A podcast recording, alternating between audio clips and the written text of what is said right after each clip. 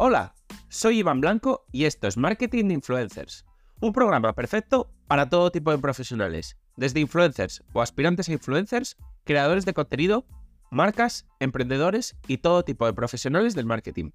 Aquí desterraremos mitos y prejuicios que existen contra este sector. Explicaremos cómo llevar estrategias de marketing de calidad trabajando con ellos, hablaremos de temas de actualidad y por supuesto os ayudaremos a alcanzar el objetivo de ser influencers. Además, dar las gracias a Consquare por patrocinar el podcast. Consquare es la plataforma número uno en Europa para la gestión 360 de las campañas con influencers y que ayuda a los profesionales del marketing con toda la potencia del Big Data a planificar, seguir y optimizar sus campañas en tiempo real. Por supuesto, no olvidéis suscribiros en cualquier plataforma de podcasting para estar atentos a nuevos episodios y dejar 5 estrellas si me escucháis desde Spotify. Abrocharos los auriculares, que comenzamos.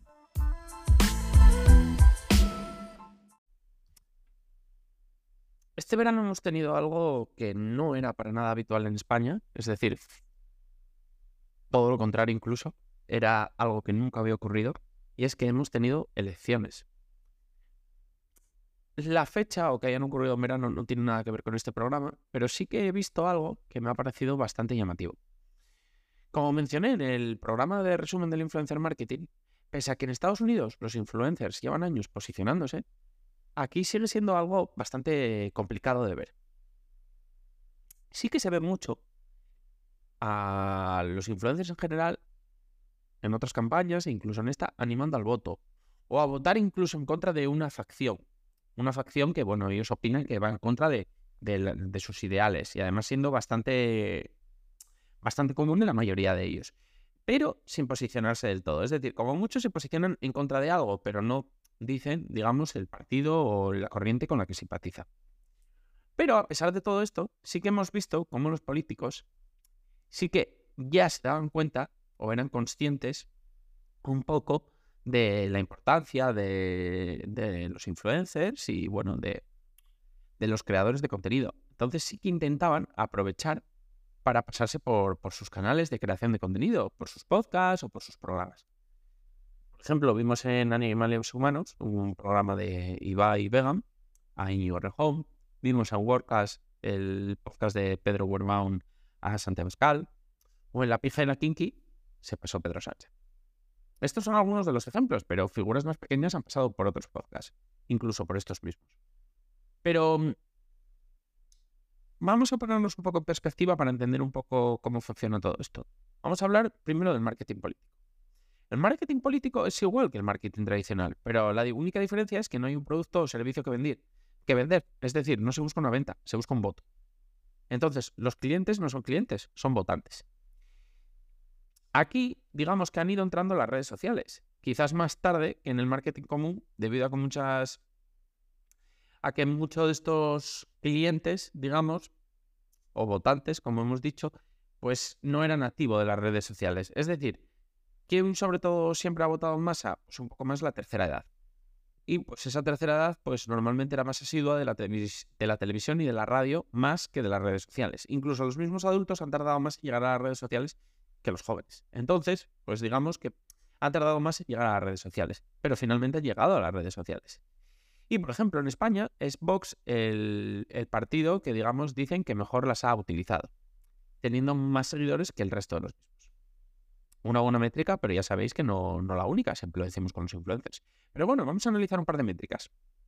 Primero, en España, en Instagram, por número de seguidores, el primer partido es Vox, con 700.000, el segundo es el PP, con 155.000, el tercero es el PSOE, con 146.000, y el cuarto es Sumar, con 156.000. Perdón, el tercero es Sumar y el cuarto es el PSOE, con una diferencia de 10.000. Em, hablo sobre todo de los cuatro partidos mayoritarios porque, bueno, sirven un poco para entender esto.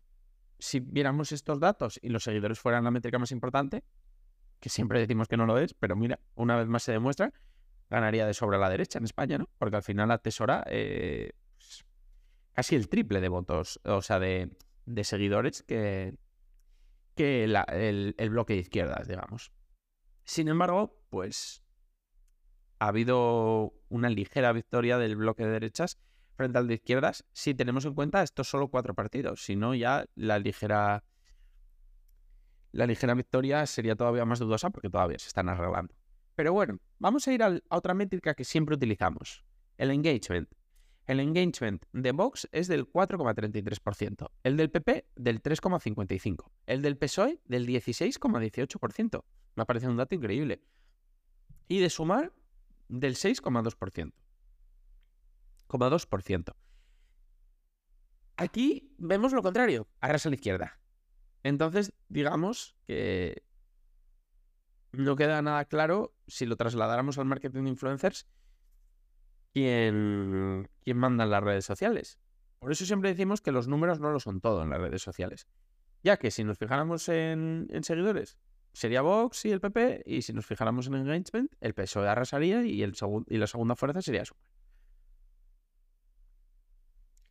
En el caso de los partidos políticos, al igual que otra vez que los influencers, los hay de varios tipos. Es decir, hay partidos políticos en los que da igual el líder.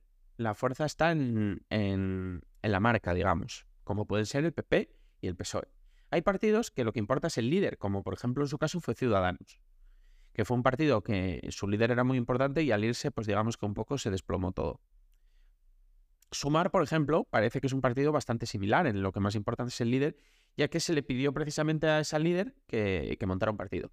Y luego hay partidos de nicho o partidos, digamos, más ideológicos, como pueden ser Vox, Podemos o, o en los que el nicho no es ideológico, sino es territorial, como los partidos nacionalistas.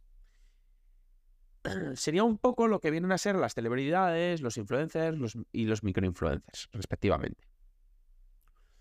Pero algo que los diferencia del marketing tradicional en este caso es que normalmente tú vendes tu producto, pero en España, en Estados Unidos sí se produce más, digamos, ni se habla ni se desgasta.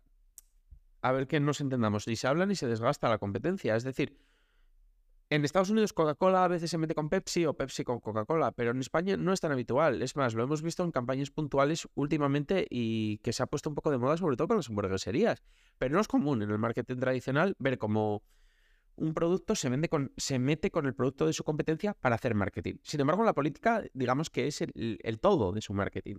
Es decir, se va a machete casi contra el adversario, intentando desgastarlo lo máximo posible.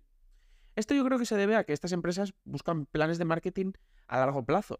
Sin embargo, en política no existen planes de marketing a largo plazo. Se hacen planes a cuatro años, pero ni a cuatro años, porque además se deciden meses. Las elecciones son un corto espacio de tiempo y luego pues puedes dejar, digamos, de hacer marketing. Entonces, ¿se ha utilizado el marketing de influencers en estas elecciones? Sí, lo hemos visto porque se ha utilizado en la parte de las entrevistas. Pero, además, seamos claros, sí que no se ha utilizado con los influencers, digamos, generalistas, pero lo que no podemos saber es si se ha utilizado con los influencers de nicho, es decir, con los influencers políticos.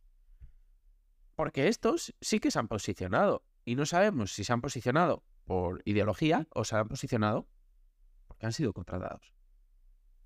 Y es que en redes sociales se ha movido mucho en estas elecciones. Pese a que antes hablábamos de Instagram, Twitter es el que manda en esto. Y luego incluso está TikTok. O sea, digamos que Instagram es la tercera red social más importante para unas elecciones. Y ya no solo en, partidos, sino en líderes. Por ejemplo, Twitter es más para partidos, pero en TikTok hemos visto más a los líderes. Ya que TikTok sabemos que lo que más funciona son las personas. Y bueno, ¿por qué me da que pensar si los influencers políticos, digamos, se han posicionado a cambio de contratos? Pues por también por una cosa que ha pasado este verano. Este verano nos ha traído la victoria en el Mundial de Fútbol Femenino. Y ese día, por desgracia, ocurrió un, ocurrió un suceso, bueno, que ensució todo bastante, que fue el beso de, del presidente de la, de la federación a una de las jugadoras. El gesto fue del todo desafortunado, pero una de las cosas que se rumoreó que utilizó el presidente de la federación como estrategia para salir airoso de un poco del escándalo fue contratar influencers, es decir, personas con gran poder de opinión en redes sociales. Entonces, al oír esto, sí que se me hizo, digamos, más difícil no llegar a pensar que esas mismas figuras de, que suelen hablar de política, sobre todo en Twitter, no hayan sido contratadas en las elecciones.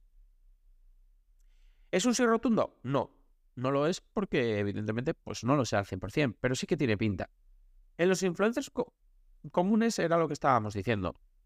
A día de hoy es muy difícil verlos posicionarse y digamos que el precio sería demasiado caro, porque al final es un tema que estamos hablando que divide bastante a la población y cualquier influencer, si se posiciona políticamente, pues podría perder gran parte de su audiencia, podría perder contratos con muchas marcas, etcétera, etcétera. Y a día de hoy, pues digamos que es muy difícil que se juegue su credibilidad por dinero porque sería pan para hoy, hambre para mañana y además que sería bastante caro si quieres contratarlos para eso. Pero sin embargo, los, al final los, los influencers más políticos, pues continuamente hablan de política y continuamente pues ya tienen una ideología. Entonces simplemente por darles, digamos, una cantidad que incentive o digamos que les anime a ser más prolíficos y a ser más vehementes en su discurso, pues ha podido ocurrir perfectamente. Y bueno, pues estos han sido los datos con los que he pretendido explicaros, explicaros un poco cómo funciona el marketing político, mi opinión acerca de si se ha utilizado los influencers, de cómo se han utilizado, etcétera, etcétera.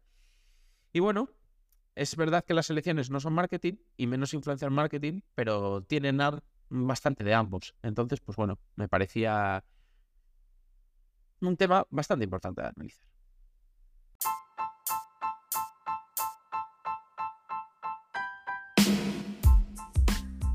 Y hasta aquí ha llegado el episodio. Compártelo si crees que puede resultarle útil a alguien. Me ayudarás mucho y espero que también a la otra persona. Si quieres contactar conmigo, ya sea para cualquier asunto relacionado con el capítulo de hoy o cualquier otra cosa, puedes hacerlo por mail, hola, arroba marketinginfluencers.com o en el contacto de mi web, y además, si quieres contratar mis servicios, ya seas influencer o negocio, leer los artículos del blog o suscribirte a la newsletter con extras y contenido exclusivo, pásate por la web marketinginfluencers.com. Tienes todos los enlaces en el texto del episodio, junto con mis redes sociales y las del proyecto.